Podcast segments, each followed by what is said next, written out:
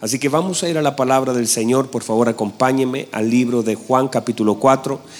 Hoy eh, quiero avanzar en algunas cosas que, tienen que ver con lo que hemos de vivir esta semana. Alexi, buenos días.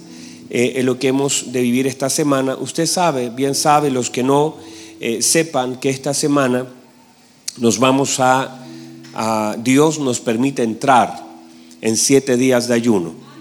Y tal vez para muchos de ustedes pueda no significar mucho, quizás porque años anteriores hemos hecho 21 días de ayuno, entonces para los que ya hemos vivido estos procesos, 7 mm, días no es nada, ¿verdad?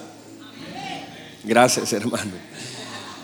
Pero para aquellos que quizás nunca han hecho ni siquiera medio día y que a los cinco minutos que dejan de comer ya les duele la cabeza, están pálidos, dicen estas son mis últimas palabras, podrían ser para aquellos, eh, trataré durante este día, en las reuniones, de dar luz en relación a lo que es el ayuno, eh, que, cuál es la, tarea de nosotros como hijos de Dios, dónde estamos posicionados, por qué ayunamos.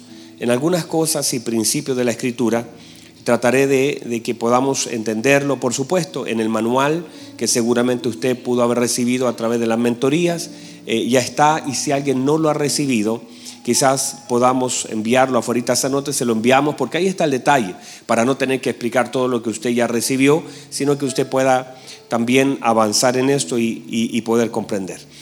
Eh, entonces vamos a ir a la palabra bendita del Señor y vamos a ir entonces al libro de Juan capítulo 4 y vamos a leer desde el versículo 16 en adelante para que me acompañe. No nos vamos a salir de la paternidad de Dios, pero vamos a hablar un poquito acerca del el ayuno. Entonces, mire el versículo 21. Vamos a comenzar de ahí. Dice, Jesús le dijo, mujer, créeme que la hora viene cuando ni en este monte ni en Jerusalén adoraréis al Padre. Vosotros adoráis lo que no sabéis, nosotros adoramos lo que sabemos porque la salvación viene de los judíos, mas la hora viene y ahora es cuando los verdaderos adoradores adorarán al Padre en espíritu y en verdad, porque también el Padre tales adoradores busca que le adoren.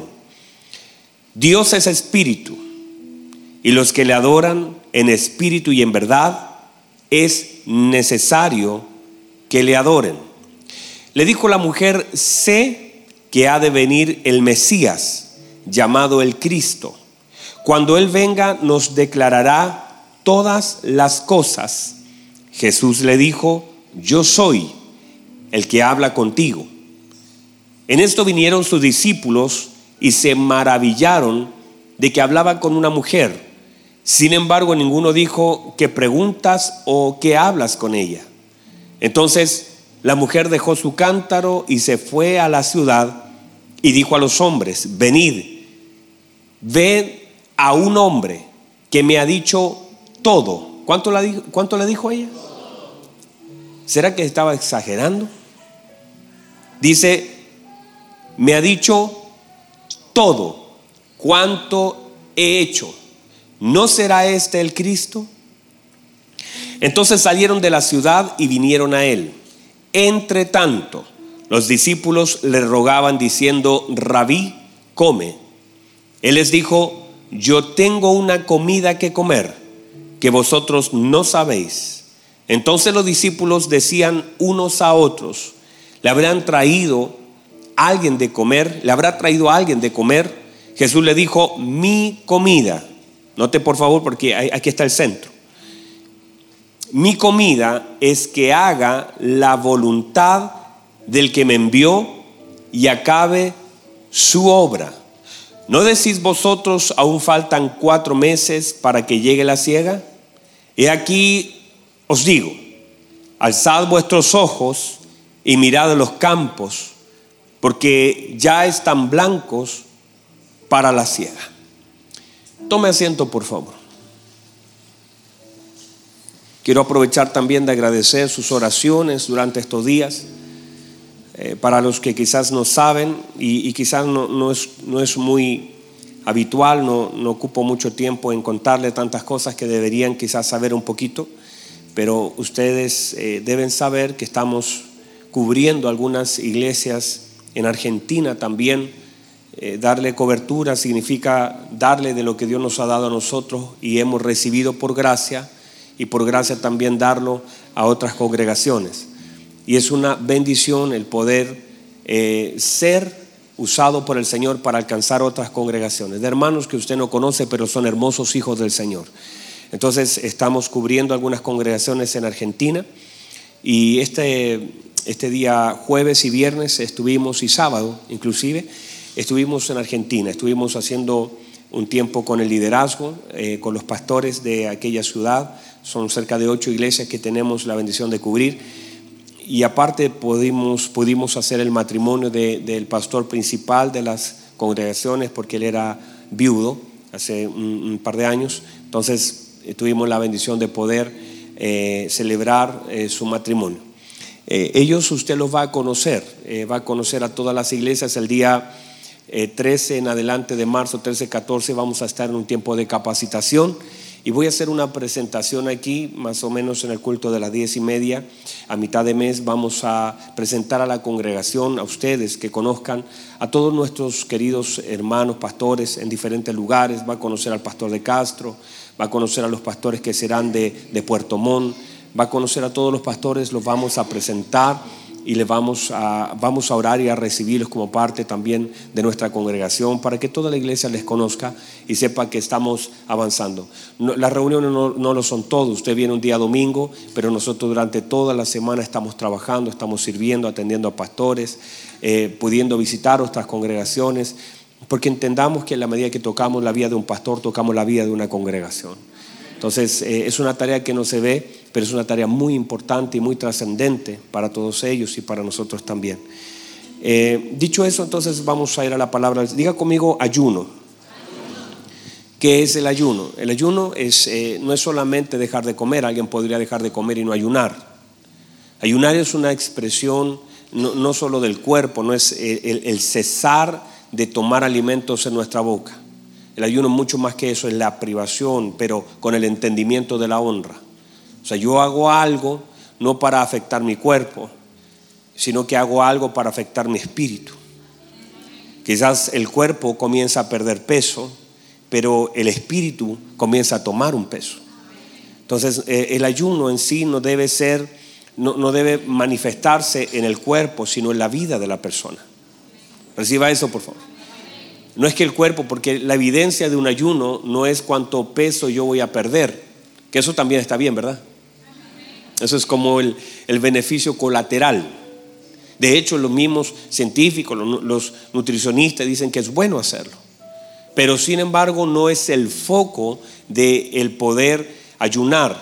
Pero míreme, si el ayuno se nota más en su cuerpo que en su vida, estamos perdidos.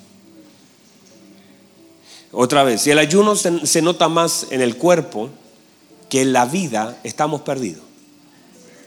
Porque el ayuno debiese manifestarse en la vida más que en el cuerpo. En el cuerpo la gente dirá, oye, usted algo le pasa, está más flaquito, le van a decir. Dígame, por favor, eso se lo van a decir. Pero lo más importante no es que mis cachetes comiencen a desinflarse, sino que lo más importante es que mi vida comience a tomar una forma. Y eso es lo importante del ayuno, que nosotros somos fortalecidos por medio de él y que más allá de que mis cachetes comiencen, ¿entienden la palabra cachete, verdad? Que yo, que mi cuerpo comience a bajar la masa, lo más importante es que la vida en Cristo y que el carácter del, del Hijo de Dios sea formado en la vida del hombre. Y allí en realidad se muestra y se manifiesta el verdadero ayuno. ¿Qué sentido tiene que nosotros comencemos a perder peso? pero no tomemos peso en Cristo, no podamos nosotros manifestar con nuestras actitudes. De hecho, Isaías 58 lo menciona muy bien. El Señor dice, este es el ayuno que yo escogí. Porque uno debe entender qué es lo que Dios quiere que yo haga, porque usted puede escoger algo que Dios no escogió. Y usted puede hacer las cosas a su manera Y eso no tendrá nunca el respaldo de Dios. O sea, Dios no va a respaldar las cosas que usted elija. Dios va a respaldar las cosas que Él eligió que nosotros hiciéramos. Y en la medida que nosotros entendemos eso, el Señor dice, este es el ayuno que yo escogí. Y note por favor, míreme por favor que cuando Él dice, este es el ayuno que yo escogí, en Isaías 58 lo define muy bien, habla, habla lo menos posible del alimento. Habla de otras cosas que son trascendentales para el Señor. Que el alimento viene a ser parte de una privación y que el tiempo que ocupo yo en comer lo debiese dedicar en reenfocar. Pero adicionalmente es toda la actitud que debo yo tomar y toda la naturaleza que yo debo expresar. Dice el ayuno que yo escogí es que las cadenas sean cortadas. Que podamos operar en misericordia.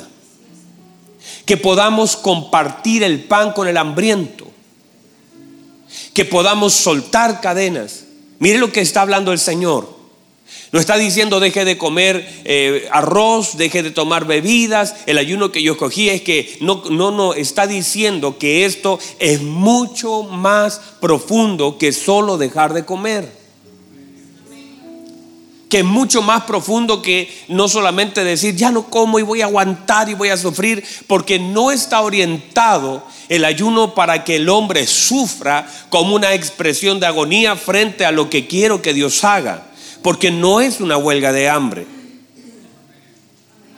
No es una huelga de hambre, no es como lo hacen algunos presos o algunos políticos o algunas personas que están diciendo voy a dejar de comer hasta que el, hasta que el gobierno, hasta que las noticias, hasta que puedan prestarme atención. Así no funciona el reino de los cielos porque no estamos usando algo para presionar, estamos ayunando para honrar y para alinearnos, no para presionar ni para que nos presten atención.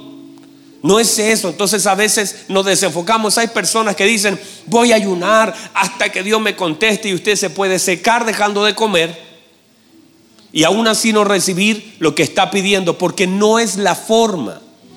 No es esa, esa forma agresiva de decir, dejo de comer para que Dios cumpla lo que yo quiero porque Dios no responde a las pataletas del hombre. Pataletas se entiende, ¿verdad? Dios no responde a lo que el hombre quiere. Es que, míreme por favor, la respuesta de Dios siempre estará alineada a lo que Dios quiere por su voluntad de expresar y hacer en el hombre. Y no es que Dios, míreme, Dios responda a todo lo, lo que yo quiero, sino que todas las cosas en la medida que yo me enfoque por el Espíritu Santo y a través de la palabra me alinea lo que Él quiere, yo he de pedir aquellas cosas que Él quiere darme. O sea, puede ser, usted aquí lo puede entender, puede ser que hay cosas que usted no, ni siquiera las pida, pero el Señor se las quiera dar. Y hay cosas que usted no pidió y las recibió solo por gracia. Pero no es tratar de usar un elemento tan trascendente. De hecho, la Biblia dice que el Señor, cuando Él fue bautizado, inmediatamente fue tomado por el Espíritu y fue llevado al desierto, a un escenario. Fue llevado al desierto y dice que fue llevado al desierto para ayunar 40 días, pero fue una guía del Espíritu Santo que lo llevó al desierto a un escenario y estuvo 40 días honrando al Señor, no desafiándolo, no demandándolo, no presionándolo, fue a ese lugar a honrar al Señor por causa de todo lo que el Señor iba a hacer con él. Entonces casi como una desintoxicación del cuerpo es una forma de honrar al Señor. Es una forma de calibrar nuestra vida. Y en los próximos servicios voy a hablar acerca de eso, cómo el ayuno viene a calibrar la vida de un hijo de Dios. Cómo el ayuno, luego que el Señor habla de la comida, dice, y ahora alce los ojos y miren, estamos tan descalibrados que a veces no miramos lo que Él quiere que nosotros veamos y que seamos capaces de interpretar aquellas cosas que Él quiere que nosotros hagamos. Entonces el ayuno, diga conmigo ayuno. El ayuno es una expresión que no es solamente, hay gente que podría decir, ay pastor, pero eso es del Antiguo Testamento para nada. Es algo que permanece constantemente y respaldado por mucha palabra del Señor, que lo hicieron los apóstoles, que lo hizo la iglesia primitiva, que en algunos casos extremos, usted va a leer el libro de Esther, cuando la cosa estaba compleja, cuando habían decretos que se habían levantado para exterminar al pueblo, y Esther en el entendimiento, bajo la unción del Señor, dice, tienen que ponerse a orar y tienen que ponerse a ayunar por mí. Y durante tres días métanse en ayuno y oración para que Dios me conceda gracia. Ah, reciba eso. Métanse en ayuno y oración para que Dios me dé la gracia, para que yo pueda abrir las puertas del palacio del rey y yo pueda entrar delante del rey que no me ha llamado. El decreto es que si yo entro a la presencia del rey cuando él no me llama, entonces yo puedo morir. Pero si el rey levanta su cetro y si yo hallo gracia delante del rey, él me va a conceder algo que nosotros como pueblo necesitamos. Entonces de alguna forma ella entendió que si el pueblo comenzaba a ayunar en favor de ella, que si todos se unían para orar sobre un asunto, aunque había un decreto de muerte, Dios por causa de esa gracia manifestada, esa gracia te iba a ser el respaldo para que ella pudiera entrar donde Dios mismo la quería tener. Entonces hay algunas puertas que por causa de aquella gracia, porque míreme, no es que el ayuno en sí sino que es la gracia de Dios en la vida de aquellos que están calibrando su vida, tratando de a través de lo que hacen honrar al Señor, no es el sufrimiento del ayuno, sino que es la honra de Él. No es que, ay, voy a, el Señor va a ver cómo me duele el estómago del hambre y el Señor va a notar. No, no, no es eso. No es eso. Personas dicen, pastor, yo no ayuno porque me da hambre. Lógico. Pastor, yo no vigilo porque me da sueño. Pero lógico. Ay, pastor, eh, eh, por favor ore por mí porque estoy ayunando me está dando hambre.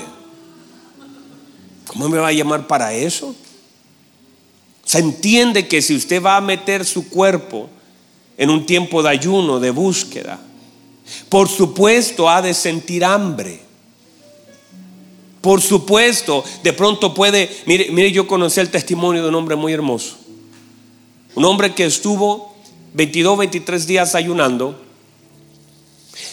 y le pasó algo. Él estaba en un tiempo de ayuno y al día 10, 12 de ayuno, él se sintió incluso medio mal y de pronto va delante del Señor, le dice, yo, Señor, vengo a reclamar, le dijo. Vengo a reclamar porque llevo ya 10, 12 días de ayuno y no, no siento nada, no, no tengo hambre, no me duele la cabeza. Es como que ni siquiera lo estuviera haciendo. Y mientras estaba él en esa oración, él de pronto sintió un peso tan grande y se desmayó. Y mientras estaba sin fuerzas, con un dolor de cabeza, el Espíritu Santo le dice, así estarías si no fuera yo el que te sustento en medio de lo que haces. O sea, lo que lo mantenía en pie no era que él era fuerte para hacerlo, sino que había una gracia que lo sustentaba para que pudiera hacerlo. Entonces en nuestro ayuno, que no es lo mismo, mire usted puede estar trabajando y hay personas que esta dinámica ya la tienen porque todo el día están corriendo y a veces se olvidan de comer. Hay alguien aquí que se olvida hasta, o, no tenga tiempo porque son tantas las actividades y cuando uno está inserto en tantas actividades, uno, uno ni tiempo está corriendo, está avanzando, tiene que hacer cosas y dice, no, yo, yo, yo ni alcanzo, después voy a comer y, y uno está inserto. Pero eso no es ayuno. Y en medio de eso, claro, te ha de doler la cabeza porque no estás centrado. Pero se entiende que cuando nosotros comenzamos a ayunar y a buscar de Dios, hay una concentración. No podemos dejar muchas veces nuestras tareas. Todos nosotros tenemos cientos de actividad durante la semana, pero se entiende que ese tiempo que gastamos en comer, y míreme por favor, ayunar no es solamente no meter alimento en mi boca, se, se espera que una persona que ha de honrar al Señor, también se entienda que lo que contamina al hombre no es solamente cosas que comemos, el Señor lo dijo, sino que aquellas cosas que vemos, aquellas cosas que oímos. Y sobre todo, el Señor dijo, lo que contamina al hombre es lo que sale de él. Entonces muchas de las cosas que van contaminando mi vida tienen que ver con las cosas que dejo salir por mi boca. Entonces, vamos alineándonos a esto, a entender que este ayuno que estamos comenzando, ¿están acá todavía? Estoy, estoy tratando de ser instructivo en esto. Lo, lo puedes recibir así, ¿verdad? Lo más importante es que podamos entender que ayunar no solamente es dejar el plato guardado, sino que entender que hay cosas que, que debemos dejar por causa del ayuno, como murmuración, crítica, desconfianza, oraciones equivocadas, conversaciones inadecuadas mirar series que no nos edifican, hablar con personas que en realidad estamos usándolas mal y estamos contaminando el corazón de otros, escuchando música que de pronto no edifica. Todas esas cosas son parte del ayuno. Es que es ayunar, como es algo tan hermoso, sagrado, es consagrarse. Es tomar mi vida y no solamente alejarlo de una mesa, sino que cambiar de escenario. Ayunos, cambiar de escenario. La Biblia dice que el Señor fue tomado y fue llevado por el Espíritu. Lo que hizo el Espíritu lo cambió de escenario. Y lo metió a un desierto. El desierto no es malo, es un cambio de escenario. En el desierto uno puede ver las más grandes cosas. Si está haciendo lo correcto y en el Espíritu de Cristo, el desierto no es malo. Vamos, dígame amén. El desierto no es malo.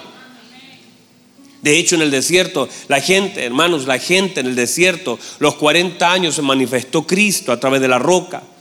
La nube lo seguía. Todo, toda la manifestación del Señor nos muestra que el desierto en sí no es malo. Y sobre todo si estoy en un tiempo de consagración, hay cosas que voluntariamente tendré que dejar por causa de lo que el Señor mismo está demandando sobre nosotros. Y necesitamos todos nosotros, por causa del tiempo que estamos viviendo, consagrarnos mucho más buscar mucho más, apartarnos conscientemente, no ser mecánicos, ah, lo voy a hacer porque todos lo hacen, voy a hacerlo para que no digan que no, no, tú no haces las cosas porque la gente lo hace, no lo hace para mostrarle algo a alguien, lo haces para honrar a Dios porque entiende lo que estás haciendo y a través de lo que haces quieres honrar al Padre y entiendes que necesitas tanto de Él, que hay algunas cosas que tendrán que salir de ti, que hay cosas que vas a tener que dejar de hablar, que hay cosas, ahora no se me sienta mal porque hay personas que, mire, mire, una de las importancias del ayuno es la conciencia que se demanda de Él. Es que usted sepa qué está haciendo y por qué lo hace. Y conscientemente, ¿sabe? ¿sabe? A veces la gente llega y me dice, ay pastor, yo estaba ayunando, pero un compañero me, ofreció una mascada de, de un completo y yo comí. Pero eso manifiesta a veces la inconsciencia de lo que estamos haciendo. Porque todos nuestros compañeros de pronto te van a dejar hacer, pero a veces no estás consciente. Tampoco, míreme, eh, hay gente que dice, ay pastor, yo lo voy a hacer, pero yo lo voy a hacer en secreto, sin que nadie me vea y que nadie se entere. Porque el ayuno es secreto, 007. Y, y no es que eso esté mal, pero si fuera algo de lo cual no pudiéramos hablar, el Señor no lo hubiese dejado ahí escrito que Él estuvo 40 días. No es que la gente no sepa que usted está ayunando, sino lo importante es que yo no lo use para manifestar lo santo que soy. Porque mire lo que dice, de hecho Isaías 58 parte diciendo, cuando ayunes, o el Señor Jesucristo también lo dice, pero cuando parte Isaías 58 dice, no toques trompeta para anunciar tu ayuno. Porque en realidad lo que está diciendo allí es que estás haciendo lo correcto de la manera incorrecta. Estás haciendo algo bueno, pero tu corazón es el malo. Alguien diga amén. Es que cuando el Señor dice, cuando hagas ayuno no pongas cara de demacrado. Y cuando tus compañeros te pregunten y tú estés así y te digan, ¿qué estás haciendo? Estoy ayunando para el Señor. Porque no es que la gente se entere o no se entere, es el corazón que tienes para expresar algo que haces. Aquel hombre, aquel fariseo se paró, la Biblia dice, en el templo y le dijo al Señor puesto en pie y en voz alta. Pero lo hizo en voz alta no porque el Señor necesitaba oír lo que él había hecho, sino que él quería que aquel que estaba ahí atrás alcanzara a oír lo que él hacía también para Dios. O sea, se empezó a mirar y dijo, este está más atrás, me voy a correr para que escuche bien lo que yo hago. No es que Dios necesite que alcemos la voz para que Él escuche, porque Él escucha aún las peticiones de nuestro corazón.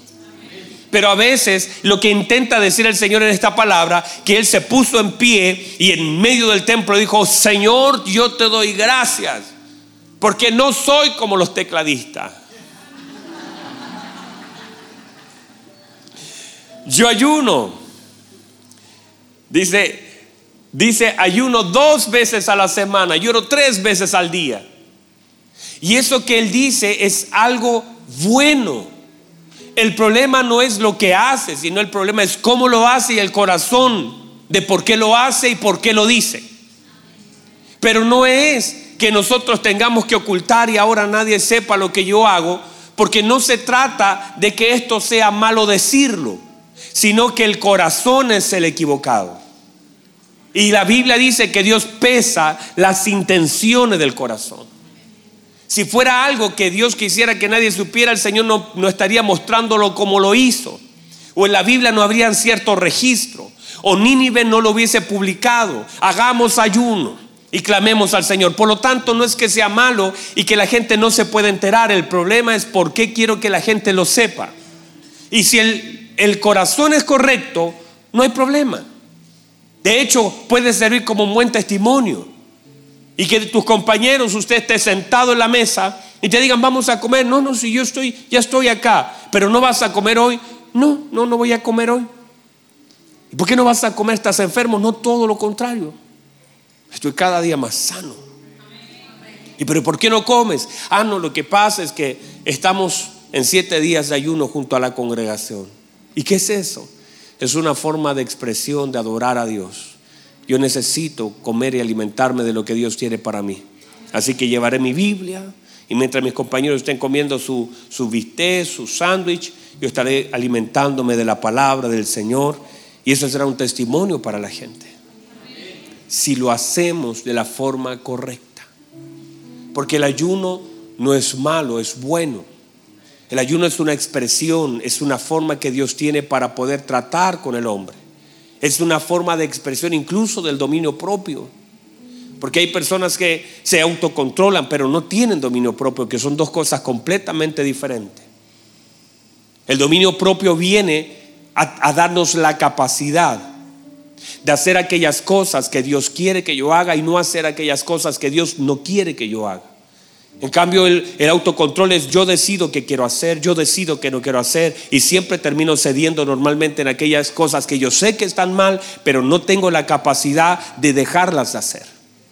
Entonces hay gente que dice, yo sé que está malo tomar, pero eh, voy a aguantarme, dura dos o tres días y luego está otra vez tomando porque es autocontrol, dominio propio viene a gobernar la vida del hombre para que el hombre haga lo que Dios espera que ese hombre haga y te fortalece y está sobre el carácter del hombre. Todo fruto del Espíritu gobierna sobre el carácter del hombre.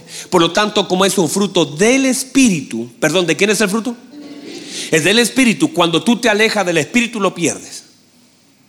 Y se manifiestan todas las obras de la carne. Y la obra de la carne solamente vienen a manifestar que el fruto del Espíritu ya no está operando en ti. No sé si alguien lo recibió. O sea, la obra de la carne viene solamente a manifestar que te alejaste del Señor y por eso son manifiestas esas obras. Porque solamente el fruto opera cuando el Espíritu Santo está operando sobre nosotros. Por eso en la medida que el, el, fruto del Espíritu está gobernando el carácter del hombre, ahora el hombre puede, puede vivir en paz, puede ser bondadoso, eres bondadoso, está lleno de gozo. Porque el fruto del Espíritu es paz, amor, fe, confianza, templanza, benignidad, todas esas cosas que son parte de la obra del Espíritu que operan en la vida del creyente en la medida que el creyente opere en la obra del Espíritu. Pero cuando nosotros nos vamos alejando del Espíritu, somos egoístas, somos tacaños, nos airamos rápidamente porque nos falta el gobierno del Espíritu en la vida. Y por eso la Biblia dice, manifiesta. Cuando nosotros hablamos de la manifestación de las obras de la carne, estamos evidenciando una falta de la obra del Espíritu. Y diga amén y que le duela eso. Entonces diga conmigo ayuno. Déjenme entrar en, en aquellas cosas que tengo anotaditas. ¿Están acá todavía? Entonces, la comida no es mala. Y diga amén a eso. La comida no es mala. La comida es buena.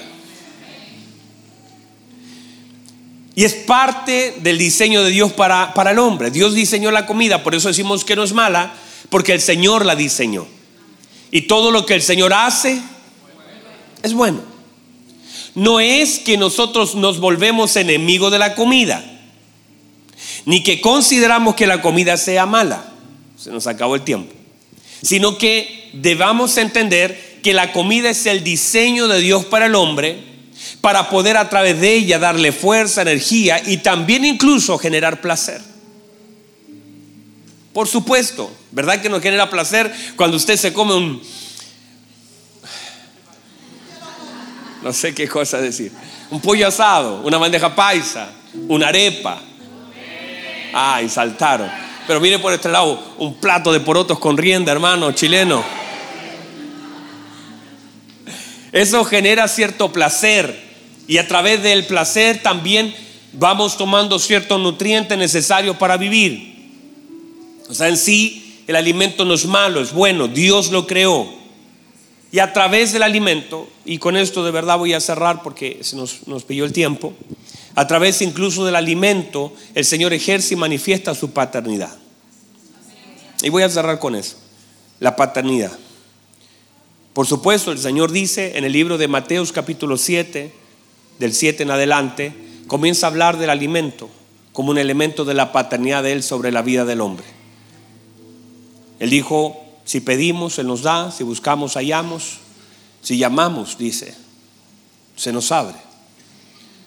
Y luego dice, porque ¿quién de vosotros, que si su, hijo le pide un pan, le dará una piedra? Que si su hijo le pide un pez, le dará un... Y si su hijo le pide un huevo, le dará un escorpión.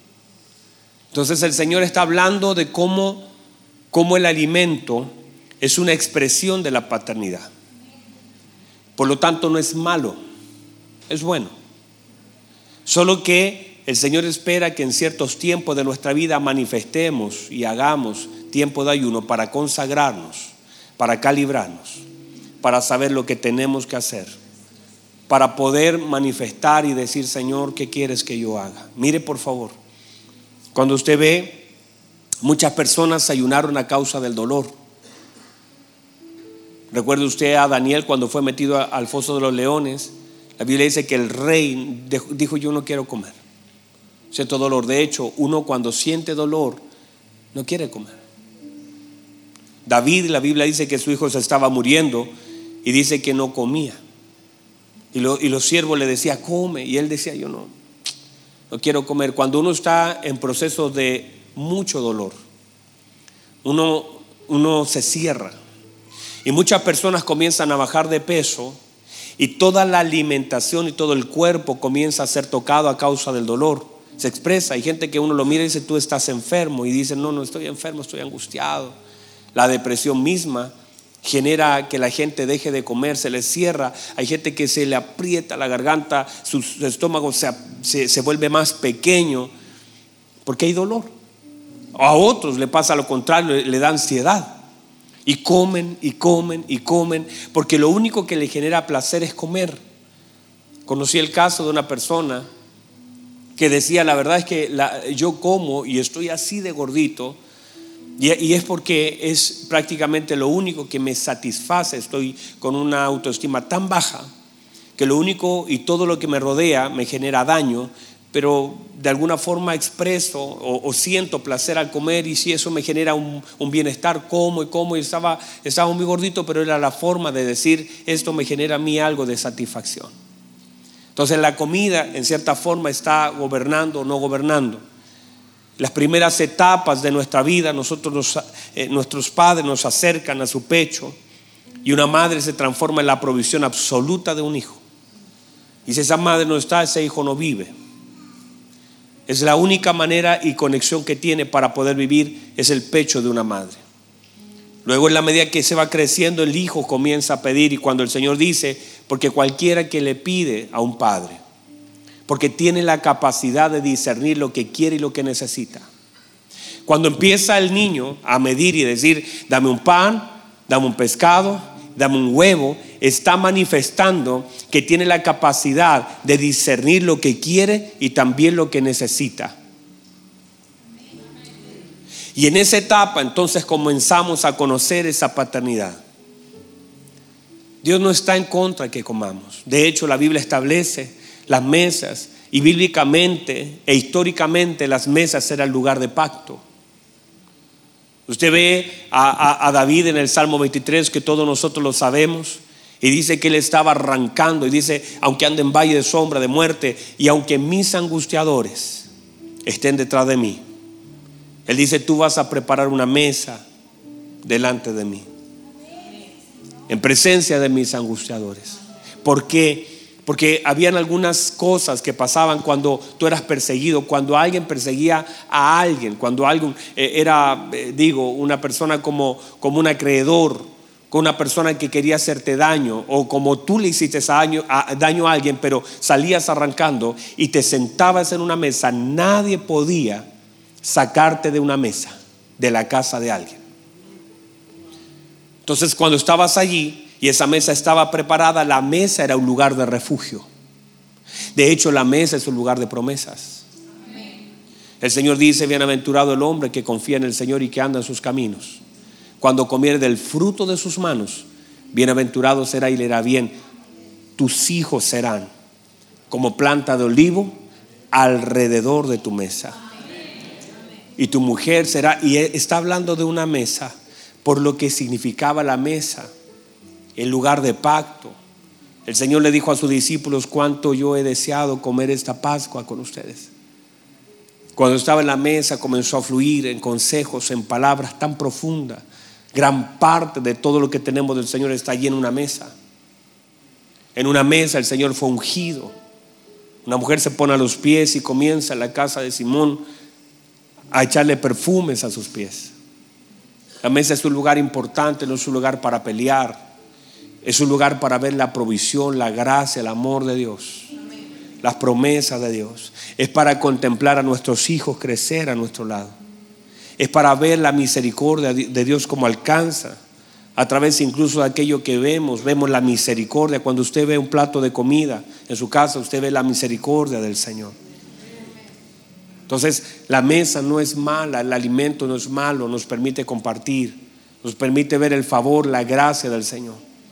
Pero cuando nosotros decidimos entrar en este tiempo de ayuno, es como soltar nuestra voluntad y querer calibrar nuestra vida en función de lo que Dios quiere hacer con nosotros. Es decir, Señor, la verdad es que yo quiero hacer su voluntad. La Biblia dice que cuando Saulo conectó con el Señor, el Señor salió a su encuentro, estuvo tres días sin comer y sin beber.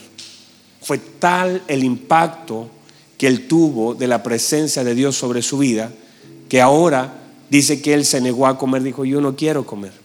Hay, algunas cosas en nuestra vida, lo dije al principio, una es el dolor. El dolor a veces te impide comer, no quieres comer. Cuando tú estás pasando tiempo de mucho dolor, ya no tienes el ánimo, no tienes el deseo. Ya, ya como que te alejas de la comida, para ti no es significante, da lo mismo lo que comas, de hecho ni quieres comer. Es una expresión de dolor el no comer. Y mucha gente en medio de eso, de, esta vida, en medio de las cosas que pasa y sufre, eh, su, su propia vida se niega a ser alimentada. Porque entendemos que el alimento también es parte de la vida del hombre y lo necesitamos. Pero nos damos cuenta por la palabra del Señor. Y el Señor lo dijo allí y, con esto comenzaré la próxima reunión. El Señor dijo, mi comida, mi alimento no es lo que yo como, mi comida es lo que yo hago. El Señor estableció eso. Mi comida no es el alimento, mi comida es lo que yo hago. Para un hijo de Dios, lo que hace en función del Padre, de lo que entiende, se transforma en su comida. Y hacer la voluntad del Padre te sacia. Hacer la voluntad del Padre te da dirección. Entonces, en la medida que nosotros comenzamos a hacer la voluntad del Padre, mire, la mayor satisfacción de su vida no está en ese plato rico que puede comer. De hecho, Proverbio lo dice, es mejor la paz en una mesa que el banquete en una discordia. Es que es mejor tener una sopita. Yo recuerdo en mi casa cuando a veces no tenía mucho pan, usted va a recordar tal vez algo de eso, freíamos el pan, lo freíamos. Íbamos a la feria, comprábamos bolsitas de aceite. ¿Alguien estuvo ahí? Comprando un cuartito de aceite en bolsa, ¿verdad? Y freíamos el pan. Qué rico era. Y le echábamos a veces ajicito y hacíamos algo allí. Pero lo más importante no era lo que comíamos, sino que era lo que se generaba, esa alegría de estar con tus hermanos, con tus hijos, con tus padres. No había mucho, pero era lo que Dios proveía para poder comer y uno como hijo, uno como hijo en, en esos tiempos, no, no, no es que tú dices, ay, pero ¿por qué no hay un pollo asado? De hecho, cada vez que llegaba a visita decía, bien, llegó visita, vamos a ir a Mi mamá siempre hacía pan. Entonces, pero cuando llegaba a visita me mandaban a comprar el pan. Y era la marraqueta, la lluvia, cosas que no comíamos nunca. Entonces, y la famosa mortadela. Qué rica, hermano la famosa mortadela. Entonces uno iba y compraba y disfrutaba y uno le echaba. Y eran cosas que Dios nos permitía. Tenía una vecina que hacía tortas. Y, como hacía tantas tortas, siempre les quedaban muchas claras de, de, huevito. Ella ocupaba la yema, nos dejaba las y nos pasaba así como baldes de clara y comíamos eso con ajicito. Y, y, de alguna forma yo veo esa vecina puesta a la par de nosotros por una gracia del Señor. Porque a veces eso era nuestro desayuno, a veces era nuestro almuerzo, era nuestra cena. Y yo veía la mano del Señor. Y Dios hablando de la paternidad dice, yo soy el que alimento a las aves. ¿Cuánto no voy a tener cuidado de ustedes? Si tengo la capacidad de extender mi misericordia hacia las aves. Yo estiro mi mano, no es que alguien las alimente, es que yo tengo misericordia de ellas. ¿Cómo no voy a tener? Ustedes valen más, ustedes son hijos y la mentalidad de hijo yo siempre proveo. Entonces en la medida que entendamos esa gracia, ese favor, el que Dios quiere. Y lo que va a hacer este tiempo de ayuno es eso, es volvernos a calibrar. Es como sentarnos a la mesa del Señor. El decir, no es malo que comas, nunca será malo, porque el Señor diseñó nuestro intestino, todo, todos los elementos necesarios para comer, pero es como decir ya, Señor, voy a apartar este tiempo. ¿Para qué? Para consagrar mi vida, para honrarlo a usted. No será una presión para que usted haga algo, será una forma de agradecer todo lo que usted ha hecho. Y tal vez en ese proceso pueda recibir tantas cosas. La Biblia dice que Jesús fue llevado por el Espíritu al desierto y también fue, dice la Biblia, fue asistido por ángeles y el poder del Espíritu Santo fue el que le sostuvo en medio del desierto. Y en medio de la tentación que el diablo le hizo, estaba eh, debilitado corporalmente, pero estaba fortalecido espiritualmente. Quiere decir que el ayuno me va a fortalecer a tal punto que la tentación no tendrá entrada en mi vida y que todos nosotros necesitamos por causa de lo que ha de venir, fortaleza para poder resistir. Y vienen meses quizás todo lo que usted ha visto, la noticia, lo que ha de suceder, vienen meses y años en adelante que vienen a sacudir la tierra. Viene el mismo infierno a golpear y por eso cuanto más debemos estar fortalecidos en el espíritu. Porque usted podría tener fuerzas por fuera, pero débil por dentro, ser un Sansón, tener mucha fuerza, pero tanta debilidad interna.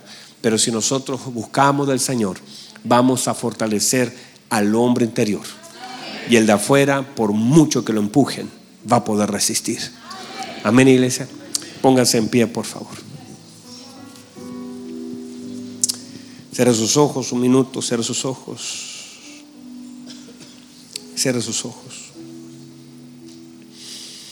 Dios, dígale Señor, yo dispongo de este tiempo. Ahí donde está, dígale Señor. Quizá nunca lo he hecho, quizá ni sé cómo hacerlo pero dispongo de este tiempo. Padre, en el nombre poderoso de Jesús, oramos. A través de nuestras oraciones expresamos nuestro deseo de poder honrarle a usted. Nuestro deseo profundo de que usted sea glorificado, de que usted sea exaltado. Oramos delante de su presencia porque entendemos cosas que es necesario, Padre, para este tiempo que vivimos. Y en medio de todo lo que hemos visto y sabido que ha de suceder, necesitamos tanto de su gracia, de su misericordia, de su bondad, y necesitamos que el hombre interior sea fortalecido por el poder de su Espíritu Santo. Y en medio de todos los desiertos que se aproximan, en medio de todos los escenarios que vemos que hemos de cruzar, necesitamos cuanto más de esa gracia abundante de su presencia. Levante sus manos, Padre, ayúdanos. Padre, prepare esa mesa delante de nuestros angustiadores. Unja nuestra cabeza con aceite, que nuestra copa esté rebosando. Padre, gracias por todo lo que usted hace, porque es tan bueno lo que usted hace. podemos sentir su presencia, sentir su respaldo, sentir su amor. Padre, necesitamos ser llenos de su Espíritu Santo, ser tocados, ser llenos, ser transformados por medio de la expresión de su presencia. Padre, por favor, ayúdanos, ayúdanos, ayúdanos. Padre, estamos como hijos estirando nuestras manos hacia el cielo, sabiendo de dónde viene nuestro socorro y sabiendo y conociendo que usted, Padre, usted es bueno, usted es maravilloso, usted es grande, usted es soberano, es inmenso. Hermoso Señor. Levante sus manos, adórale un minuto, adórale, adórale. Con sus palabras, exalte. Levante el nombre del Señor. Hermoso Dios, maravilloso. Bueno es el Señor. Padre, queremos darle gracias y gloria. Gracias. Señor, menos de nosotros y mucho más de usted de nosotros que su gloria, su poder, la excelencia de su fuerza. Gracias, amado Señor. Toda gloria y toda honra es para usted. En el nombre de nuestro Señor Jesucristo. Amén y amén. Vamos a darle un fuerte aplauso al Señor. Vamos a darle un fuerte aplauso al Señor, aquel que se merece toda gloria y toda honra, toda alabanza. Él es el Señor. Él es el Señor.